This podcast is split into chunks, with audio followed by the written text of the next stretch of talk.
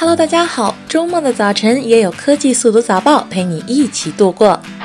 阿里巴巴集团和优酷土豆集团周五宣布，双方已经就收购优酷土豆股份签署并购协议。根据这一协议，阿里巴巴集团将收购优酷土豆集团。这项交易以全现金形式进行，交易总金额约达四十六点七亿美元。阿里巴巴还表示，胡永强将继续担任优酷土豆董事长兼 CEO。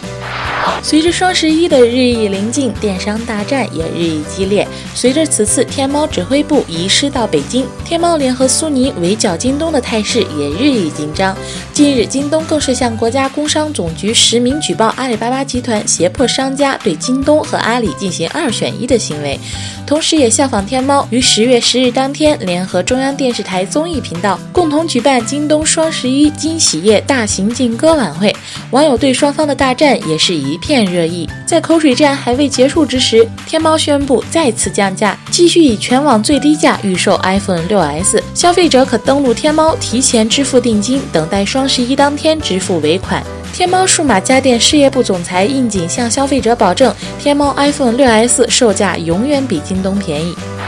格力电器董事长兼总裁董明珠出现在上海一个论坛上推销格力手机，相信你们用了我的手机，一定是表扬我的。我号召大家，你们要用手机就要用格力。格力手机当天还出现在会场外的礼品站台上，与会者凭借礼品券可以领取一部。